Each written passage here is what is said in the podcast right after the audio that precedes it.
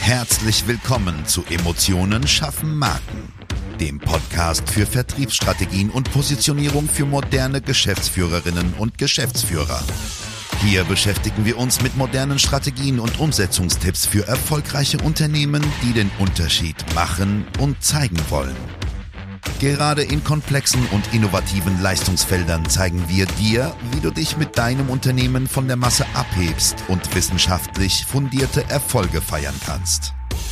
Und jetzt wünschen wir dir viel Spaß mit dieser Episode und deinem Gastgeber, Jonas Zeiser. Und auch von mir ein herzliches Hallo, hier ist wieder Daniel Jonas Zeiser. Heute mit dem Thema, wie du ein stark wirkendes Erklärvideo erstellst und warum Filme von der Stange ausgedient haben. Grundsätzlich kann man beim Thema Erklärvideo unterscheiden, ob man Realvideo macht oder Animationsvideo. Wichtig ist aus meiner Sicht, dass das Video seinen Zweck erfüllt. Das bedeutet, je nachdem, was von Unternehmen du führst, kannst du ganz klar entscheiden, in welche Richtung das gehen soll. Du wirst allerdings heute den einen oder anderen Tipp erhalten, was Sinn machen kann, um die Konkurrenz auszustechen. Und ich hoffe, das ist auch der Grund, warum du diesen Podcast hörst. Viele Unternehmen setzen heutzutage auf sehr teure und zeitaufwendige Produktionen mit teuren Schauspielern, wenig Authentizität, ja, Leuten, die man irgendwie nirgendwo jemals trifft, weil die so gut und stattlich aussehen. Oder ich treffe sie zumindest nicht.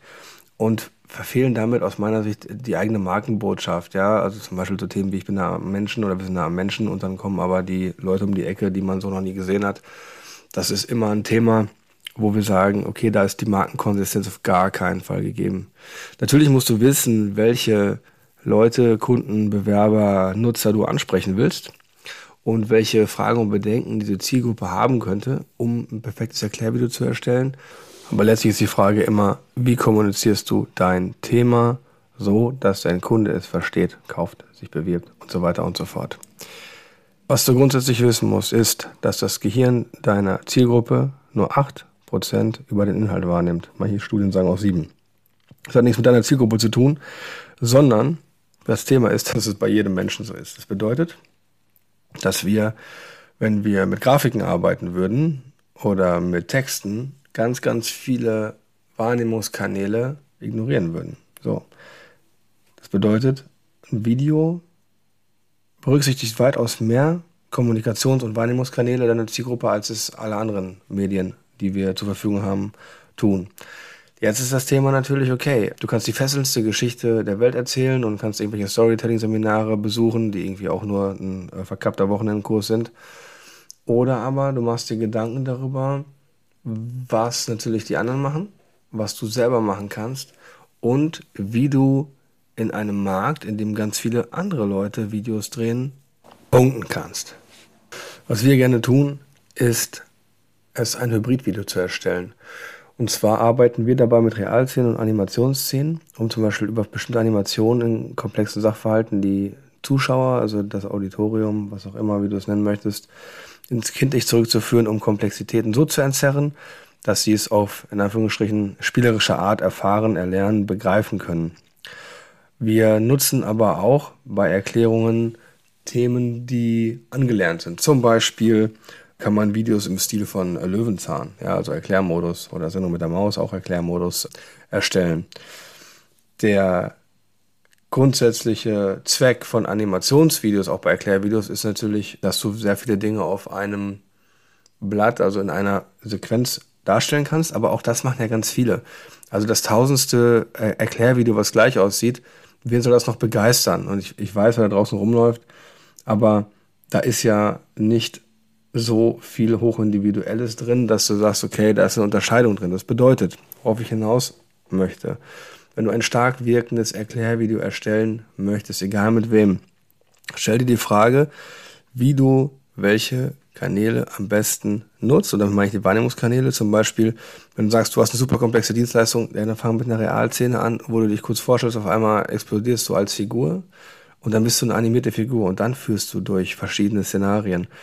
Das triggert das Gehirn, ja. Wir brauchen alle 14 Sekunden in einem Video, um weiterzuschauen, wo etwas passiert, was uns reizt, was uns begeistert. und letztlich ja zum, zum Kauf führt, ja, oder zur Bewerbung oder was auch immer, oder zur, zum Verständnis, um in eine Handlung zu kommen. Und solange wir so sehr mit Informationen überflutet werden, und es wird ja nicht besser, musst du etwas haben, was andersartig ist. Ich habe letztens ein Video gesehen, wo ich weiß, dass der Geschäftspartner sehr viel Geld dafür entrichtet hat. Die Aufnahmen waren stockig, die Geschichte war trocken, es war eine Erklärung von der Versicherungsleistung, wo ich mich wirklich gefragt habe, okay, wen, wen soll das begeistern? Weil am Ende des Tages, das du einzig vergessen, Emotionen schaffen Marken. Ja, vielleicht hast du das schon mal gehört. Emotionen schaffen Marken und das gilt genauso für die Qualität und die Zielerreichung eines Erklärvideos. Das bedeutet, wenn du einen Film von der Stange machst, dann brichst du nicht aus. Du musst schauen, welche Grenzen du übertreten kannst, ohne dabei die Seriosität deiner Branche, deines Unternehmens zu gefährden. Und dann wird das Ding richtig Erfolg haben. Ja, welche Sprache nutzt du? Welche Tonalität nutzt du? Ähm, benutzt du einen Sprecher? Benutzt du Mitarbeiter, die das selber sprechen? Benutzt du viel Humor? Oder machst du das Ganze mystisch und spannend oder was auch immer? Aber all diese Themen müssen auf jeden Fall klar sein.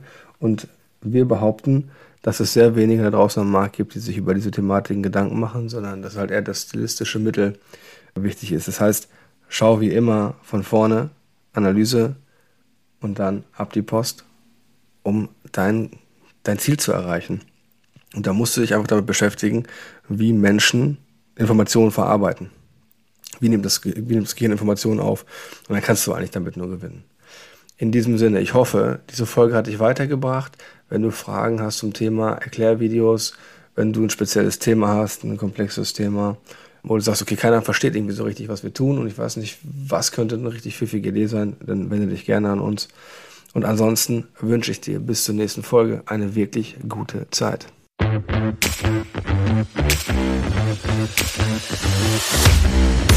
Schön, dass du diese Folge gehört hast und wir wünschen uns natürlich, dass du einige wichtige Impulse mitgenommen hast. Weitere Informationen zu uns und zum Podcast findest du auf unserer Webseite unter www.jjzeiser.de. Wenn wir dir helfen können, sprich uns gerne an. Wir freuen uns. Den Link zum Kontaktformular findest du auf unserer Website und in den Show Notes. Bis zum nächsten Mal bei Emotionen schaffen Marken. Vertriebsstrategien und Positionierung für moderne Geschäftsführerinnen und Geschäftsführer.